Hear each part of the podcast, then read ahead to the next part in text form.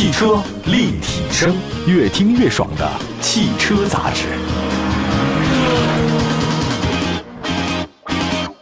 欢迎大家关注本期汽车立体声。本期节目当中啊，会对近期涨价的热门的新能源车呢进行一个盘点。涨价，这是近期中国车市经常出现的一个词儿啊。受到多方面因素影响，国际油价呢现在持续上涨，国内成品油价格呢已经是破九了。不少消费者准备转向了新能源车，但得到的回复是电动车也涨价了。那涨价原因呢，就是原材料价格不断上涨。哎，真是掌声四起啊！首先说大家非常关注的特斯拉中国涨价幅度呢，一万四到三万之间。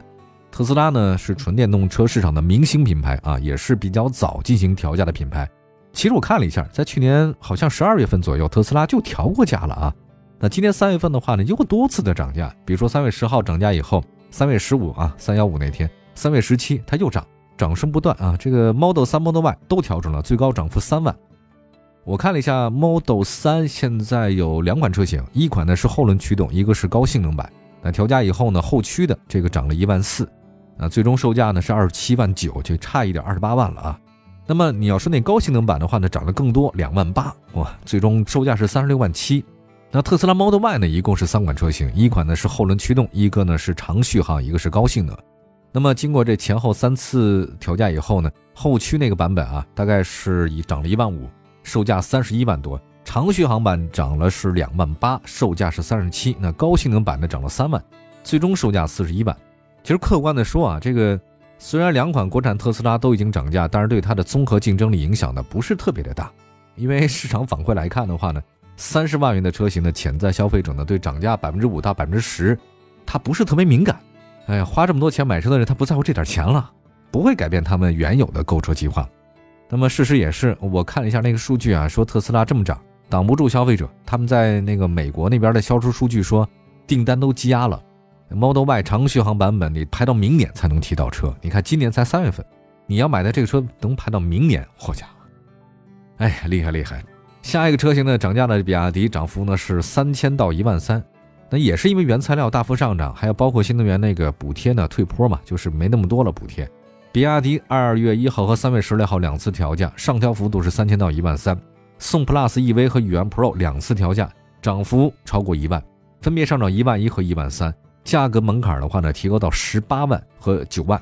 秦 PLUS EV 和海豚的涨价幅度也比较高哈，不到一万九千块钱啊。调整后的起步价十三万八和十万两千八。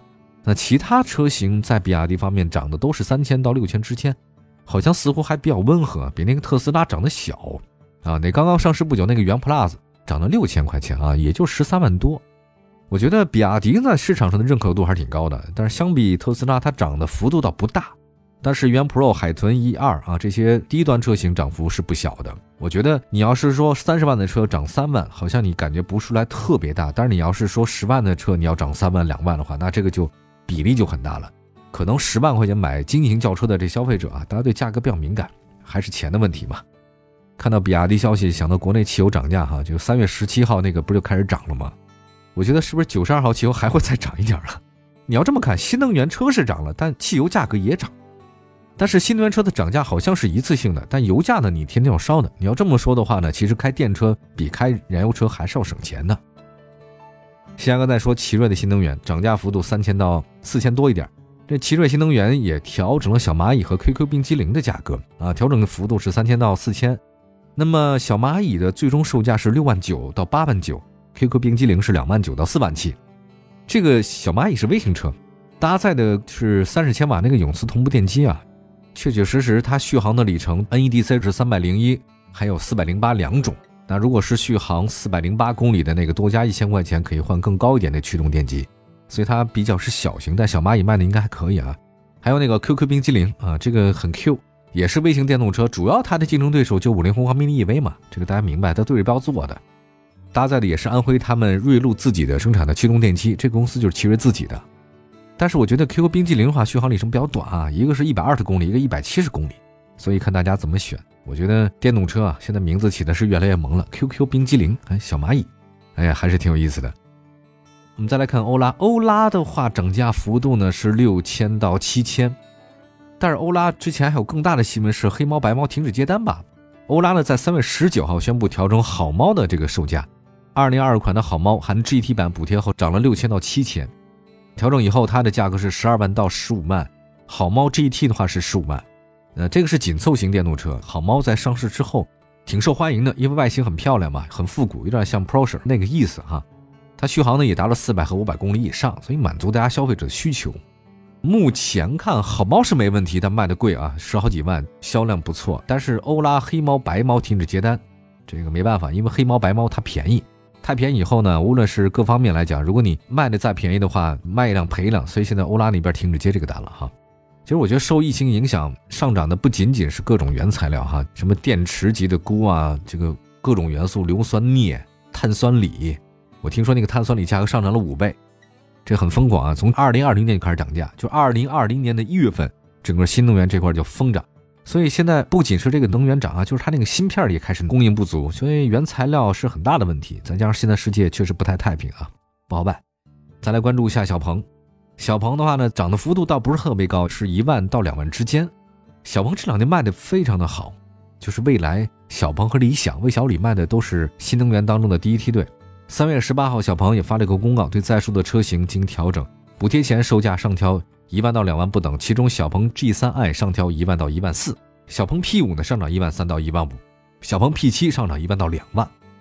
那么调整以后价格呢？小鹏 G3i 的价格区间十六到二十万，P5 十七到二十四万，P7 呢是二十三到四十二万。它 P7 比较贵嘛？但你要是从整体的涨价幅度来看，小鹏要高于比亚迪欧拉。不知道这个现在涨价以后，它涨的也多呀，会不会对它综合竞争力呢产生各种影响？这因为现在国产的。自主新能源轿车主打的就性价比，这个如果一涨价高了，哎呀，大家接受程度还是个未知数哈。好，我们休息一下，再看其他的一些品牌的涨价幅度吧，确实也不少哈，还有很多车型呢，一会儿回来。汽车立体声，这里是汽车立体声，我们的节目呢，全国两百个城市落地播出，大家可以随时听听我们的节目，线上线下搜一下汽车立体声，可以找到我们的节目。往期节目非常的多哈。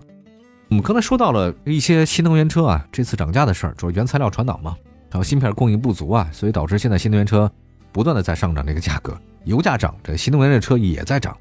刚才说到一些车型了，接下来说哪吒，哪吒呢是涨了三千到五千，涨幅不高。呃，哪吒旗下也是从三月十七号上涨的，哪吒 V 和哪吒 V Pro 全系上涨三千，哪吒 U Pro 呃版本上涨三千到五千。其实调价以后呢，哪吒 V 的价格区间是六万五到七万七。哪吒 V Pro 的价格是八万到八万五，哪吒 EU Pro 的是十万到十六万。你要是单纯从这个涨价幅度来看，哪吒不算特别高，它比那小鹏涨得可低多了。呃，从近期消费来看呢，哪吒还是稳步攀升的啊，因此调价幅度它不可能太大，因为太大的话对它销量有影响，对吧？它综合竞争力就下降了。再来关注一下领跑，领跑呢涨价幅度挺高，涨了两到三万哈，这个 有点高了。那三月十八号，领跑呢看别人涨价之后，赶紧发了一公告，说对领跑 C 幺幺全系的车型补贴后的官方指导价调整。经过调整以后，领跑 C 幺幺补贴后的售价区间十七万九到二十二万九，整体上涨两到三万不等。那对一款新势力来说的话呢，超过百分之十的涨价对它一定带有负面影响。整体上涨了两到三万，这个成本控制是有问题的。还有几何，几何呢涨了三千到七千，你看这个涨三千和涨三万，你说差别很大的。三月十八号，几何也宣布，几何 A Pro、几何 C、几何 EX 三功夫牛官方指导价上涨了，上调幅度三千到七千。调价之后，几何 A Pro 的价格区间是十二万六到十九万九，几何 C 呢是十三万五到十七万二，几何 EX 三功夫牛是七万八。相比同级别来讲，几何涨得真不多，毕竟它背靠的是一个大企业嘛，不用特别担心，原材料采购有优势，所以你看。就越是涨价的时候，越是你单打独斗的一个企业，你的成本优势就不会明显了。越是一个很大的企业，它不能说拆东墙补西墙嘛，它灵活的余地比较多一点。再来看威马，那三月十九号，威马官方指导价上涨了，综合补贴后售价上调幅度七千到两万六。威马现在我查了一下，一共卖四款车，那除了那个 SUV 那个 ES 六没调价之外，其他都调了。像那个紧凑的 SUV 嘛，叫威马 EX 五，调整之后十六到十八万。中型 SUV 威马 W 六涨到十八万到二十五万九，中型车威马 E 五十六到十九万。这个从目前来看的话，威马涨得也挺大的。再来关注另外几个车型吧。这个雷诺江铃这个车大家确实是我也不熟，真的我完全不了解。我是雷诺江铃，还有个叫 E 啊后羿射日的那个 E，这个车是电动车，涨价幅度两万一。雷诺江铃 E 呢，针对这个长续航的双电机的尊享版和长续航的双电机豪享版调价，调价呢后来的售价是二十到二十一万。它这个车呢卖的不便宜，二十多万。NEDC 呢是四百五十公里，呃，零百加速是五点八秒，数据还是可以啊。那市场情况来看的话呢，雷诺江铃 E 呢一定是冷门车型，今年前两个月才卖了两百多辆，就一个月才一百辆。这次调价呢是高端车型，这我觉得整个卖的就不多，它调价以后卖的就更少了。下个就是天际啊，天际这个车型，原来呢它有一个什么叫五千定金折扣一万的哈，这个降价促销政策，呃没了停了。三月十九号，天际呢表示对天际 ME 五的车型促销政策调整，原来说那给五千抵一万没了。天际 ME 五的价格区间是十四万九到十五万九，定位是紧凑 SUV，目前只有增程式的这个车型啊，因为增程式比较好卖。搭配的是发动机加电动机这个动力组合，它的 NEDC 续航呢一百五十五公里，因为它是增程式的，所以只有这么短。综合续航里程达到一千嘛，它那个五千抵扣一万车款那个促销政策到三月三十一号的二十四点。啊，我们最后再说说五菱宏光 mini EV，这个绝对是目前国内纯电动车市场的领跑者。近期它也涨价了。哎呀，这个三月二十四号，五菱宏光官方宣布，针对旗下的宏光 mini EV、五菱的 nano EV、宝骏的 Kiwi EV 各种涨价，上调幅度四千到八千之间。其中五菱宏光 mini EV 调价后的价格区间是三万两千八到四万九千八，五菱 nano EV 是五万六千八到六万六千八，宝骏 Kiwi EV 是七万七千八到八万六千八。涨价幅度来看，五菱旗下的涨价跟其他人相比的话呢，挺便宜的。它这车本来才卖三万到五万或六万，那现在呢，不少新能源车呢在调价，有的呢是直接涨啊，有的呢是涨价同时呢，这给你增点配啊，好像让你觉得值了。比如上汽大众的 ID.4X、ID.6X 这个也涨，但是它配置增加很多。对于涨价理由呢，基本上我们可以看到，所有的车企涨价理由都是原材料价格上涨。那么新能源车它的涨价幅度是不是会持续下去？目前看应该是的，但是从长远来看，这种涨价还是暂时的，因为现在市场竞争非常激烈，你可选车型越来越多，部分车型的价格极有可能在未来会出现一定回落。这个也看目前的大势吧，没办法，世界每天都在变化，有些事情也不是我们今天能看到的。谁要能预测未来，这是不太可能的一件事情，没有人能预测未来。好吧，感谢大家关注本期的汽车立体声，祝福大家用车愉快，开车一路平安。明天同时间节目中不见不散，拜拜。